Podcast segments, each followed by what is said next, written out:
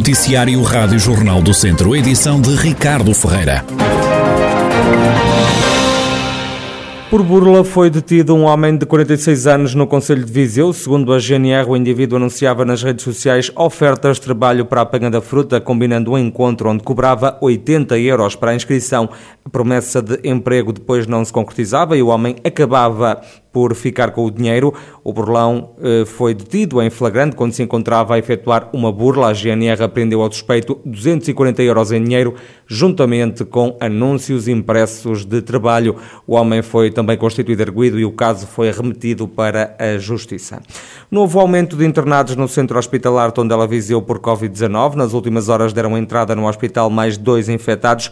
Estão agora hospitalizadas com o novo coronavírus sete pessoas todas em enfermaria. Nos cuidados intensivos continuam, um, os cuidados intensivos continuam sem qualquer doente com Covid-19. E Tabuaço tem mais duas pessoas infectadas com o novo coronavírus. No total, e desde março do ano passado, já se registaram na região 29.522 casos positivos, 662 mortes e 26.809 recuperados. Por causa da pandemia, voltou a ser cancelada a Feira dos Santos, em Mangualda. O evento secular estava agendado para os dias 6 e 7 de novembro. A iniciativa acabou por ser adiada para 2022. O presidente da Câmara de Mangualde, Elísio Oliveira, fala numa medida preventiva o que está em causa é a saúde pública e o motivo é a pandemia estar a durar além do que era expectável. Portanto, hoje Portugal está numa quarta vaga, ainda de manhã vimos que se admitia que pudéssemos chegar a 4 mil casos por dia. Também a, feira não se organiza de um dia para o outro, é preciso fazer compromissos com antecedência e neste momento a decisão mais ponderada que defende a saúde pública e a comunidade é suspender a feira, porque a feira tem nos dois dias juntas 50 mil pessoas e não são 50 mil pessoas que estão numa posição estática. É um ajuntamento dinâmico com milhares ou milhões de fluxos e de cruzamento entre pessoas e, portanto, potenciador da disseminação do vírus. E, portanto, medida preventiva, prudente em defesa da saúde pública, não podíamos fazer outra coisa, por muito que nos custe Elísio Oliveira, presidente da Câmara de Mangual, da autarquia que decidiu cancelar a Feira dos Santos, que estava agendada para os dias 6 e 7 de novembro. O evento vai regressar no próximo ano. Estão a aumentar em Viseu os casos de pessoas infectadas com Covid-19 que escondem os contactos que tiveram e os locais que frequentaram. A delegada de saúde de Viseu, Sara Dias, não esconde a preocupação. O que nós nos temos apercebido ultimamente é que há algumas pessoas que de certa forma, ocultam contactos e ocultam locais onde estiveram por algum receio. Eh, e isso preocupa-nos muito porque desta forma não conseguimos quebrar a cadeia de transmissão precocemente e por vezes só nos apercebemos de que a pessoa esteve em contacto com outra quando a outra pessoa já vem positiva e já se gerou aqui uma cadeia de transmissão eh, muito grande. A médica de saúde pública Sara Dias garante que só uma pequena percentagem dos doentes oculta informações. Há também quem se recuse a estar isolado e a fazer o teste de despista à Covid-19. A taxa de incidência do novo coronavírus em Viseu é atualmente de 165 casos por 100 mil habitantes. O Conselho está agora em situação de alerta. O grosso dos contágios dá-se em eventos e convívios familiares e sociais. A maioria dos infectados tem entre 20 e 50 anos e não apresenta grandes sintomas. Há pessoas que contraíram a doença, mesmo estando vacinadas. Viseu está em alerta e isso levou a Câmara Municipal a suspender os eventos promovidos pelo município.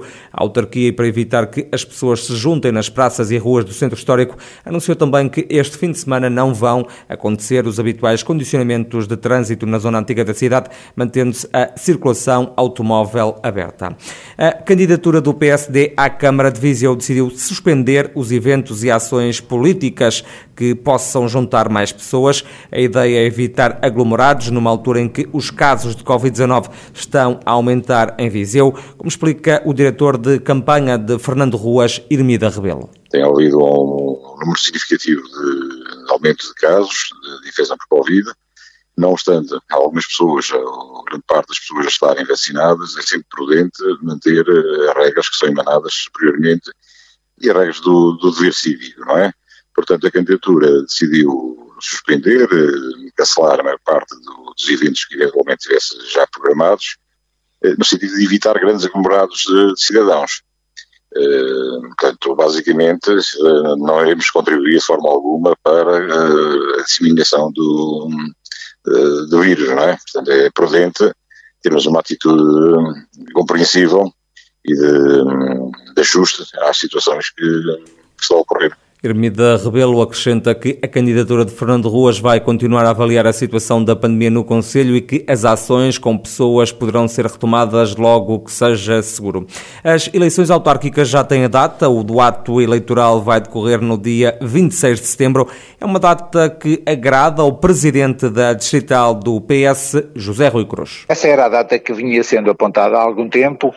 Eh, o PS era a data que nós eh, vínhamos defendendo e era aquela com que nós estávamos, no fundo, a trabalhar, era essa a base que nós tínhamos e isso estamos plenamente de acordo. Achamos que dentro das datas disponíveis que estavam em cima da mesa entre o 26 de setembro e o 10 de outubro, que esta é a melhor data, é aquela que, previsivelmente haverá um tempo melhor, supostamente melhor, eh, o tempo de campanha será um tempo mais, mais propício, e achamos que é a quinzena adequada para a campanha eleitoral, a última quinzena de setembro. Portanto, achamos que é o ideal esta, esta data. José Rui Cruz lembra ainda que as associações nacionais de municípios e de freguesias também queriam que as eleições decorressem a 26 de setembro.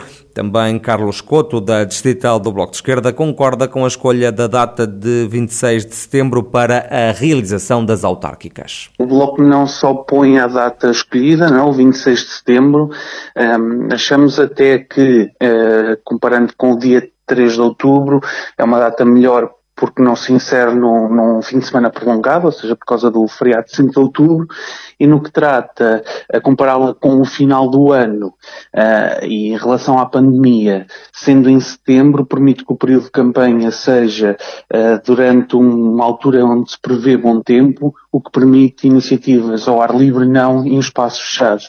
Portanto, uh, não temos nada a opor ao 26 de setembro. A Rádio Jornal do Centro aguarda a reação de outros partidos.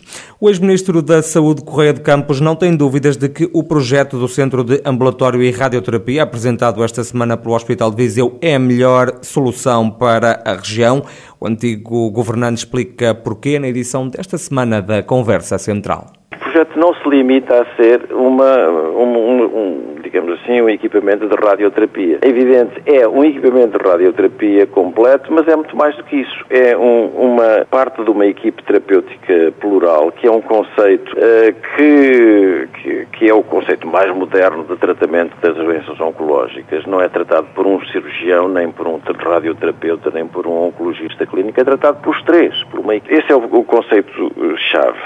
Eh, depois, uh, uh, o outro conceito-chave que me parece extremamente importante é que está lá a proposta obriga três instituições, o hospital, o centro hospitalar, o, o ACES e o IPO de Coimbra. Portanto, estas três instituições criaram uma parceria e, e elas são essenciais as três. Correio de Campos sobre o projeto apresentado pelo Hospital de Viseu do Centro Ambulatório e de Radioterapia, que representa um investimento de 24 milhões de euros. São palavras para escutar na edição desta semana da Conversa Central da Rádio Jornal do Centro. Já está na estrada a Operação Hermes da GNR, uma ação policial que só termina a 30 de setembro. O capitão João Gaspar, das Relações Públicas do Comando Nacional da Guarda Nacional Republicana, explica os objetivos desta operação. Durante esta operação da GNR irão ser privilegiados eh, uma atuação mais preventiva nos principais eixos rodoviários. Estamos a falar de itinerários principais, itinerários complementares e estradas nacionais, uh, orientando assim o, o seu esforço para as vias mais críticas da sua zona de ação, com o objetivo de combater a sinistralidade rodoviária, garantir a fluidez do trânsito e apoiar todos os utentes das vias, proporcionando uma deslocação em segurança. A Guarda vai estar atenta ao comportamento dos condutores na estrada. Vai incidir no fatores de risco que coloquem em causa a segurança rodoviária. Uh, a título de exemplo, temos manobras perigosas de ultrapassagem, mudança de direção, imersão do sentido de marcha, cedência de passagem, condução sob o efeito do álcool e de substâncias psicotrópicas, condução sem habilitação legal, excesso de velocidade, incorreta ou não utilização do cinto de segurança e outros sistemas de retenção de crianças uh, e também vamos ainda fiscalizar a questão da utilização indevida do telemóvel durante o ato de condução. O capitão João Gaspar das Relações Públicas da GNR sobre a Operação Hermes que arrancou ontem e que só termina no final de setembro e foi inaugurado com 30 dos 40 lotes vendidos o Parque Empresarial de dos Milagres em São Pedro do Sul.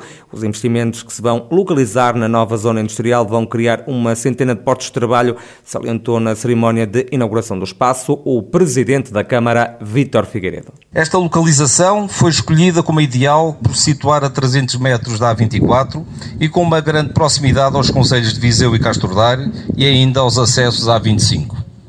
O Parque Empresarial de Pindelos Milagres apresenta-se assim como um local de excelência para o investimento privado. Com esta obra, pretendemos fortalecer o tecido empresarial concelhio, promover o empreendedorismo, a inovação e a coesão territorial. Este espaço devidamente infraestruturado constitui-se como um importante instrumento de promoção do desenvolvimento da economia de São Pedro do Sul e da região, contribuindo para a estimulação da criação de emprego e capacidade de fixação da população. Este investimento vai permitir criar mais de 100 postos de trabalho de pessoas de todas as freguesias do nosso Conselho. O Parque Empresarial de Pindelo dos Milagres foi inaugurado pelo Secretário de Estado Adjunto e da Economia, João Neves, que elogiou o investimento municipal de um milhão e meio de euros na criação desta área de acolhimento empresarial. A primeira empresa a instalar-se nesta zona industrial começa a laborar já em setembro.